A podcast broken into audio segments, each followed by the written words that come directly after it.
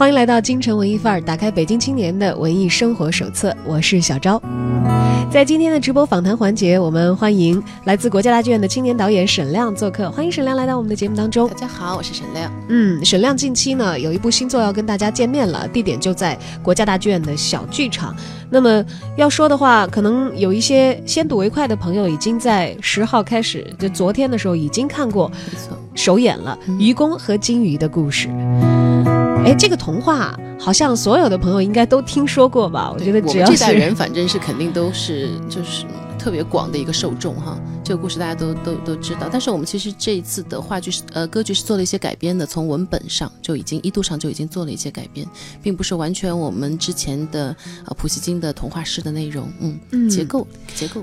结构会有一些调整和改变，让它更加的适宜于话呃不是歌剧啊这样的一种形式。那我们知道的这个愚公和金鱼的故事，呃，有一个贪婪的愚公的老婆，有一个直接跟金鱼对话的渔夫，然后有一条金鱼。但是这些角色的话，好像我们脑补一下，呃，放到一个舞台上会不会三个人太空空？所以如果我们在剧场去看我们的歌剧《愚公和金鱼的故事》的话，都有哪些角色会呈现在舞台上？OK，呃。就像你刚才讲的，说到愚公和金金鱼这个故事，大家一定会想到贪婪的渔婆啊，然后呃诚实的，然后又是很很很老实巴交的怕老婆的愚公，然后有一个神奇的金鱼。那但是呢，光光是这三个角色，其实不足以构成整场的歌剧的一个体量，所以我们还会有一个歌队，歌剧我们合唱的一个肢体还会在其中存在。那么我们的合唱其实扮演了非常丰富的角色，他们扮演了海鸥，他们扮演了。小鱼儿，他们扮演了大臣、宫女，扮演了这个村妇、酒友，很多角色在里面的互换，所以它也是充分考虑到戏剧的一个假定性、人物转换的一种奇妙之处啊。很多东西是因为想象力和观众的一个观演关系的一个互动，来达到这个戏的本身的流畅的发展。除此之外，我们还有两个动物角色。呃，两只鸡，公鸡、母鸡，非常调色的，永远和鱼婆同时出现，非常有意思。哎，公鸡和母鸡，它们是和愚公鱼婆生活在一起的两只伴随性的动物，算是宠物吗？没错，这个在这个剧这个戏里边，这两只鸡叫愚公渔渔婆是叫亲娘亲爹的，非常亲密的啊。但是又多了两个调色的角色，同样也是一对儿。没错，在这个愚公和金鱼的故事当中。当然，这次国家大剧院把这个愚公和金鱼的故事搬上舞台，我们觉得其实是不稀奇的。我们会有一些这个，呃，把一些。本来是在文本上流传甚广的故事，换一个艺术形态来进行创作啊，但是把它换成歌剧，而且把它做成一个儿童歌剧，哎，这个事情我觉得好像似乎挑战性是比较大，因为此前我们知道歌剧给人的印象是哇，这个艺术皇冠上璀璨的。明珠啊，那么需要相当的审美基础，然后你还要这个，呃，对对对，音乐的知识结构，嗯，对于这个。所表演的题材也要有一定的了解哈，可能你才去欣赏一个歌剧的时候，觉得嗯值回票价，你能够一下子可以接受到更多的艺术愉悦这个情况灌输进来。但是儿童歌剧意味着，他的观众是儿童。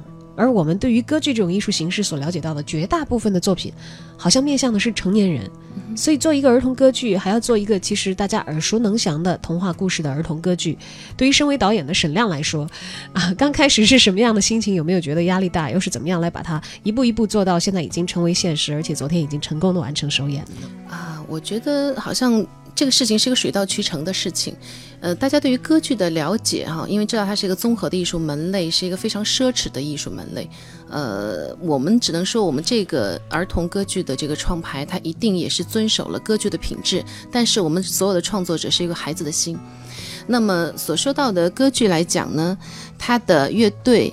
他的合唱，他的主要的角色声部的分配，服化道效，舞台上的形体，然后多媒体各方面的一个综合，它注定了这个戏所有来看的人是一定会值回票价的，这是肯定。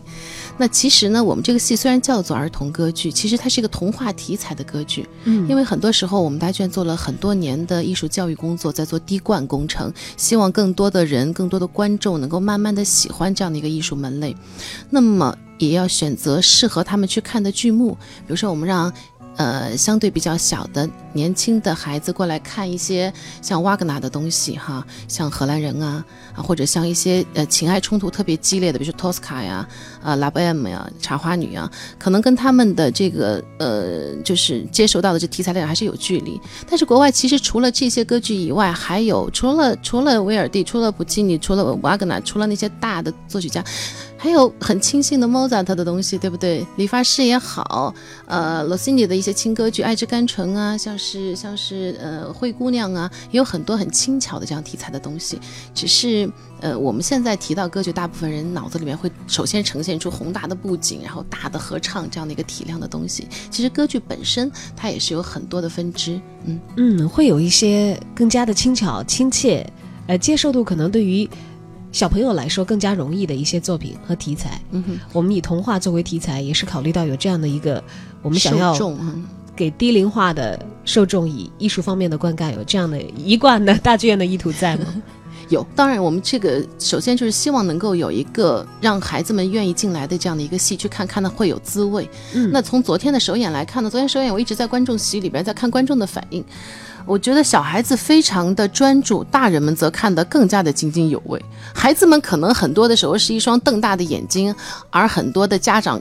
我看到他们是扬起的嘴角，我觉得是非常有意思的一件事情。其实等于是大观众和小观众都已经通杀了啊！你知道吗？其实童话它只是表演形式，呃，在它载体显得比较夸张、比较神奇，但它其实所有东西都是情理之中，可能会意料之外，但它恰恰是一些真正的一些内涵深刻的东西的一个非常直白的一个传递。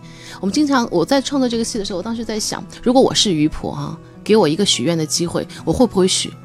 我在想的那一刹那，我可能都已经在想我要许个什么愿给他才好了，诱惑太大了。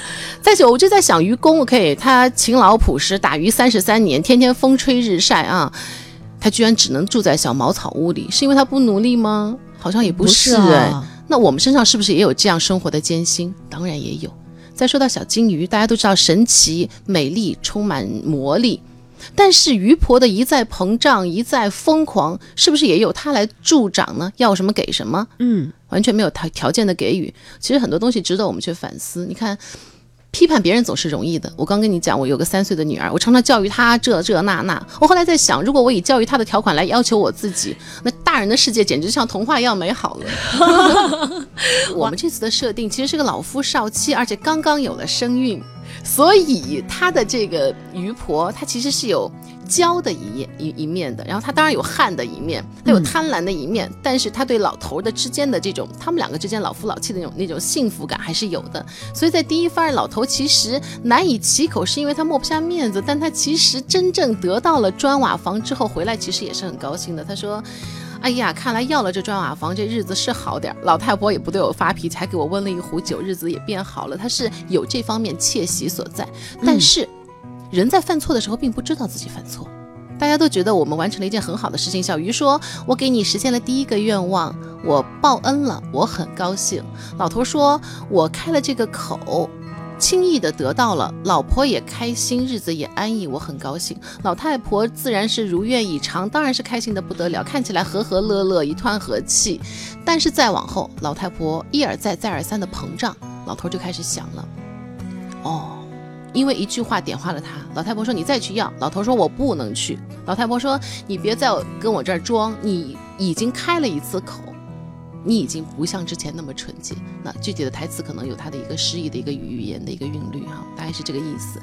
所以那个时候其实是当头喝棒的，老头才发现哦，原来一切的根源在我，我要了第一次。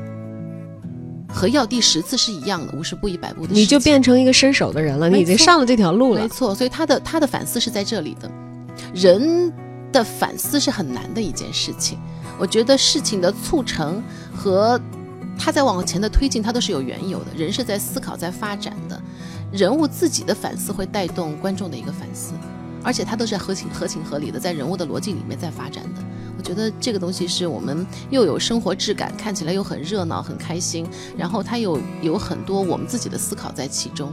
我们不会把很多很教条的道理说成话给大家灌输进去，但是我们会埋在我们的创作态度里面。看得懂的呢，自然会有他的体味；看得热闹的呢，我们也很高兴。其实这才是艺术最自然的一种教育的方式。如果硬要把它说成教育的话，其实一直以来艺术都是这样在默默的、悄悄的，让这个观者、受者不自觉的也好，接受他所传递的理念的。我们的创作过程也是一个自我洗礼的过程，就像是童话剧的创作会让我们自己再回到初心。呃，我们会朝着一个人物他正常的一个逻辑去发展，推到哪一步发现走不动了，我们再回来反思是不是人物设定会有问题，是不是我们把它设定的太高大上了？老头难道就是那么老实吗？难道就是那样的憨厚吗？难道就是完全没有自己的欲求吗？好像也不应该是如此。